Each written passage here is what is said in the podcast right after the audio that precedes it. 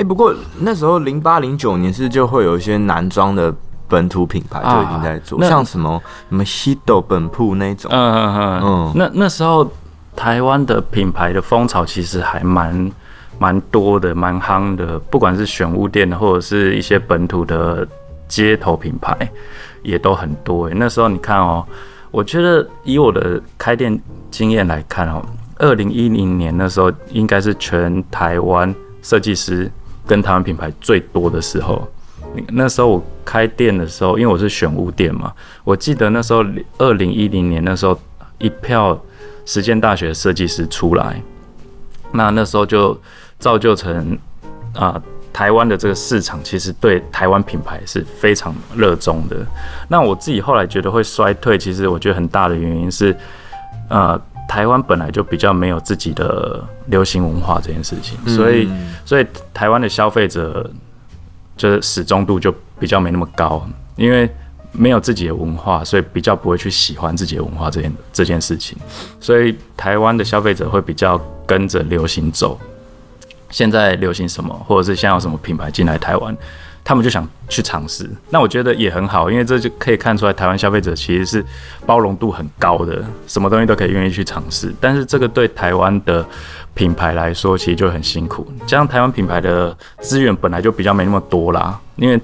我们自己在这个产业，我们很清楚，Made in 台湾这个这个部分绝对已经不是一个一个加分项的。对对对，我们现在回头去看，以前我们在嫌弃大陆的做工，大陆的工厂很差，但是现在他做出来的东西，他的技术、他的设备远超于台湾，甚至都比一些欧美还厉害。对，嗯，而且那时候也是刚好遇到，就是快时尚还没有进来台湾的时候啊。台湾那时候快时尚大概有印象中应该是零零八零九年，嗯，Zara 第一家先进来嘛。那我那时候店在 Zara 后面的几条巷子，我觉得那时候一开始其实还不错，它整整个带动了东区的消费形态，让人潮都集中在东区。那你也知道快时尚这种东西。它虽然是快时尚，但是它是慢慢渗透，影响整个台湾的消费形态。我记得五年后，呃，二零一二年的时候，台湾品牌跟一些那个街边的通路其实开始崩盘的时间点，其实就可以看得出来，就是啊、快时尚这件事情，整整个影响台湾的消费消费的模式。我们找个东西。原本一件 T 恤可能我随便举例，以前我那时候在设计一件 T 恤，在市场上卖最便宜七百八，然后九百八，甚至一千二。但是你看那些快时尚，明明也差不多同款感觉的 T 恤，只要四五百块，甚至两三百折扣。如果在做折扣的话，对啊，那个那个对台湾消费者的时候，他他就会觉得有感觉哇，明明是个 T 恤，为什么差这么多？对啊，所以这个对啊、呃、台湾品牌或者设计师品牌来说，就是一个很大的冲击啊。那你怎么看？现在，例如说，很多快时尚也退出了东区的这一级战区嘛，开始变成有点像转为电商吧？嗯嗯，我觉得这个应该也是全球的零售业面临的问题啦。因为实体通路本来就已经不是一个主要的消费的战场了，比较像扮演一个体验的角色。对对对。那你看哦，现在很多品牌了，不管是国际大牌或者是小牌，基本上都已经开始以线上通路为为主要的的的消费的地方嘛。那我觉得这也是一个呃，也不能说不好，但是我觉得这个就是全球化造成的现象啦。那我觉得反而现在去啊、呃、逛街的感觉真的是一个体验，你可以去感受啊、呃、店家的陈列。然后跟他提供的氛围，我觉得反而是一个我现在去逛街去享受的东西。嗯，诶，可是例如说像以前啊，我如果在实体店呢、啊，我们会去试穿什么？可是如果现在变成到电商，我们如果这个品牌不是我常买的，或者是说我我就是一个刚接触穿搭的新手，我怎么知道说第一个这东西合不合我？然后怎么挑它的 size？、会不会？我觉得这个就要先去了解你的。身形，然后你你平常穿衣习惯的尺寸，那我自己的经验啊，呃，我可以先去拿一件，如果讲你现在要买衬衫，那你就先去拿一件你现在手边你很喜欢的尺寸的版型，你去量肩宽、胸宽、衣长，然后袖长这些数据，然后你再去网络上比对。我觉得这个是会让你买起来会比较风险比较没那么大的，而不是很像我们一般很习惯，我我可能穿 M 号或者 L 号，那我买衣服基本上都是选 M 跟 L。但是现在很多品牌在尺寸上的定位都没有那么那么正常。对，有些品牌可能我我要穿到 XL，但有品牌我可能只要穿到 M 或 L。所以我觉得去了解每一件衣服的尺寸跟自己的身形尺寸是很重要的。嗯，有些品牌蛮贴心的，它会有几个 model，然后跟他讲说这 model 的数据。对对对对对，你可以去看。对，就是可能这个 model 一八三，体重七十，然后穿什么尺寸。但我觉得这都还是参考啦，因为每个人的身形的尺寸真的不一样。像我自己来说，我的肩宽非常宽，我的肩膀，我基本上买衬衫的话，我。肩都要到四十七，但四十七基本上已经是台湾一般人的 L 或 XL 尺寸，但是我的腰围跟胸围又是偏小，所以我的比例其实是呃不是很正常的，所以这个部分我们在买衣服的时候就要特别注意。哦，不是在炫耀你有倒三角形。哦，这很委婉的炫耀自己的身材哦，高招高招。好，因为你刚刚有提到说你有在呃之前有做一些素人穿搭嘛，我记得前几年你有跟那个卡卡蒂诺合作嘛，对对对，嗯嗯，你怎么你怎么去看待说？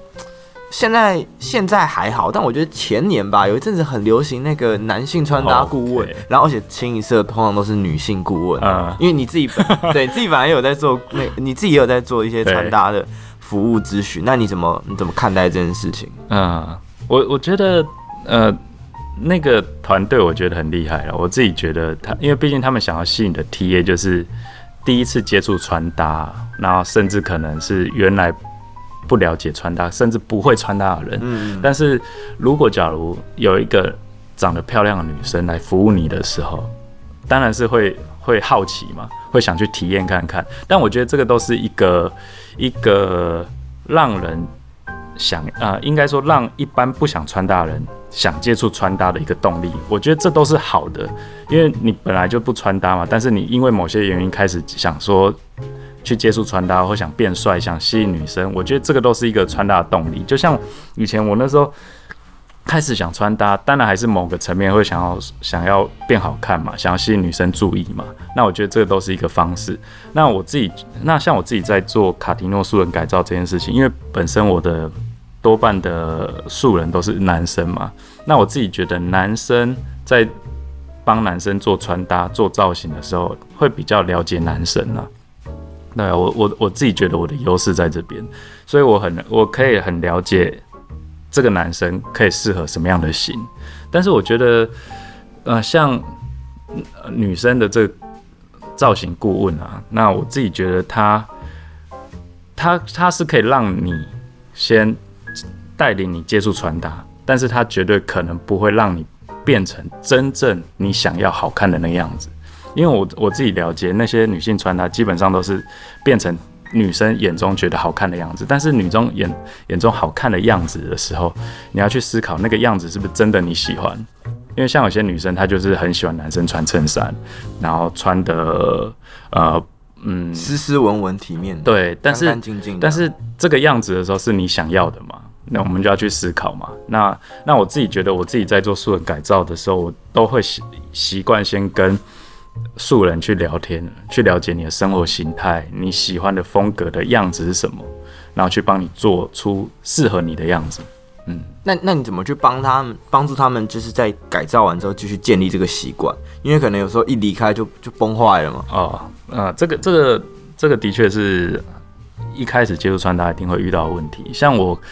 呃，我后来私下还有再帮几个朋友继续做穿搭嘛。那我我自己跟他们合作长期的时间合作，基本上都要三个月，因为要让一个人养成一些穿搭的习惯，绝对不可能是帮你改造完当天你回去你睡觉起来就靠你就变穿搭达人，这不太可能。因为穿搭的的技巧跟习惯真的是要花一点时间去培养，所以我那时候都跟我的客户建立一个很长的合作关系，我每天都会要求他们一定要拍他们的穿搭造型给我看。那这个过程是要让他去习惯喜欢穿搭这件事情，因为你有一个动力，那那个动力不管是什么，让主要就是让你习惯每天起来，我要去思考我今天到底要穿什么。那我开始记录我的穿搭。那你看哦，我那时候跟我的客户记录了大概三个月之后，我们就去看他。一开始的穿搭的样子，到后来穿搭样子，你会发现其实是有很明显的改变的。因为一开始可能你没有那么有信心，你根本不知道穿什么。那可能我我跟他说穿什么，他就穿什么。但是你到后来之后，他开始有一些自己的想法进来了。就这套造型，他觉得他想要这样配。那我觉得那个个人风格就开始出来了。一开始你可能用自己配的的单品，自己喜欢穿的样子的时候，你会没有那么有自信。所以到后来。为什么我要做这个动作？就是要重点就是要培养你的自信心，因为你开始相信你自己眼光。你一天起来，我想到这样穿这样配，我觉得我很很开心、很帅、很有自信。那我觉得做素人穿搭改造，我就是想要做这件事情的，因为穿搭本来就是一个很自我的自信心提升的这件事情，有点像是那种体态的监督变化，对不对？就从原本对啊对啊，OK，嗯，那。好，前面刚刚聊蛮多穿搭新手的部分，然后我觉得可以问一些比较聊一些比较进阶的层面，因为你之前有在一个文章提及说，嗯，觉得台湾的穿搭有点过犹不及吧，就是我们有时候会把太多东西加在身上，尤其是我们已经了解到我们喜欢什么风格或什么文化的时候，那这时候的话，for 这些呃比较进阶的人，你觉得怎么样去做穿搭上的减法？OK。穿搭上的减法，因为我们知道，例如说喜欢什么东西，嗯、我就把它加上去是很容易的嘛。那、嗯、我怎么在，例如说，我今天都很喜欢这两个单品，但我没有办法同时把它放到身上，我怎么去取舍？因为你可能都加上来会很杂乱，或者是嗯，因为如果讲你你你已经开始已经穿搭进阶了嘛，那基本上你已经开始了解你自己喜欢的样子是什么的时候，那我觉得就是可以可以去更深入的去研究这个风格了。例如，我觉得啊、以身装来说好了，那我觉得身装这件事情本来它呃在风格上的定义其实也是蛮多元的。有些人喜欢意式，有些人喜欢英式，或者喜欢什么样的的风格的时候，我觉得有时候我们在选择这样的风格单品的时候，我们就要去朝那那个那个风格的脉络去去选择嘛，而不是可能好。我们现在我随便举例好了，像。像我我自己平常如果讲比较喜欢比较意式剪裁的比较软结构的东西的时候，我可能就不会穿一个比较英式比较紧身的裤子去配意式剪裁西装嘛，因为这样就会比较不对。那所以我都会建议说，如果讲你已经变成一个已经不是穿搭新手的角色的时候，你应该就要去钻研穿搭风格的文化。那你喜欢这样的风格的时候，它会出现什么样的单品、什么样的配件、什么样的鞋款的时候，我们就去选择这样，就不用不用特别多，因为就有时候你你反而去加很多东西的时候，反而会变得没那么好看。嗯，你就强调那个风采嘛。对啊，因为有时候在穿身装的时候，很想说，哎、欸，这口袋巾我要放，拼针我要，对对对对。的确有时候有点多啦，那我自己觉得，尤尤其如果讲的是啊、呃、胸口的细节，我觉得顶多口袋巾加一个胸针就好了，而不要你胸针，然后你还要再戴一个绅士帽，绅士帽再插一个什么针，然后肩上再放一只鸟。对啊，对，所以我的意思是说，反正你已经开始已经很了解一个你喜欢的穿搭样貌的时候，开始去研究那个文化，那你会发现那些文化，呃。什么样的东西会在身上，就是什么样的东西在身上而已。嗯，那配色的部分呢？或者是说你，你你自己会参考一些 APP 嘛？因为我们现在很多辅助的东西嘛，就是例如说，不管是穿搭还是说，嗯，色调上，嗯，颜色这个部分其实真的还蛮多。例如说，我们知道说，可能一开始比较出街，假设我都要大地色系的，我可能整身都是大地色系。嗯，那如果之后我想要比较进阶。呃，想玩一些跳色的东西的话，那我有没有一些可以参考的东西？OK，好，我觉得这个从一个一个穿搭原则去去分析好了。我们不管是什么风格啦，身上的颜色都尽量不要超过三个颜色是大面积的。就大面积的部分绝对不要超过三个颜色。那我觉得很简单嘛，我们就是裤子一个颜色，然后衬衫一个颜色。那如果假如你还要加外套，外套一个颜色，基本上这三个颜色已经是你你整身的很大的重点了。那其他的小的配件的颜色其实不太影响。对啊，所以我觉得只要你身上保持三个颜色为主要的颜色的时候，你这个造型基本上不会出错。对。那这三个颜色如果是呃相近的色系，也算是三个颜色吗？呃，但如果假如我以以我身上举例好了，我今天应该都算是呃两个算是相近色，大地色嘛。对。但我大地色里面是选了一个绿色，但是一个衬衫部分是选卡其色，就是它比较浅色。那外面再加个蓝色，那虽然我我的裤子跟衬衫相近色，但是它两个色阶上还是有很明显不一样的，所以是不会有问题的。如果假我我我举例好了，我身上是卡其色，我裤子又是卡其色，那可能就会比较怪。但是如果假如你要避免这样的状况的时候，你可以外面再加一个颜色去做一点颜色块的区隔的时候，就不会这么怪。嗯，好，那。既然阿准讲到他今天的 outfit，那我也来发问一下。那我像我今天穿这种 比较格纹的，它的这样子的色系要怎么算？还它就算两个颜色？呃，还是只能算一个颜色？因为它的主要的视觉颜色还是，我觉得对我来说还是比较以蓝色系为主。对，那刚好你身上是蓝色加咖啡色，它本来就是一个很很 match 的颜色。那你下面又配一个卡其色的裤子，我觉得是很搭的。因为这个本来就是一个很完美的颜色组合，嗯，嗯，我只是想要你称赞我而已，没有，搭得很好。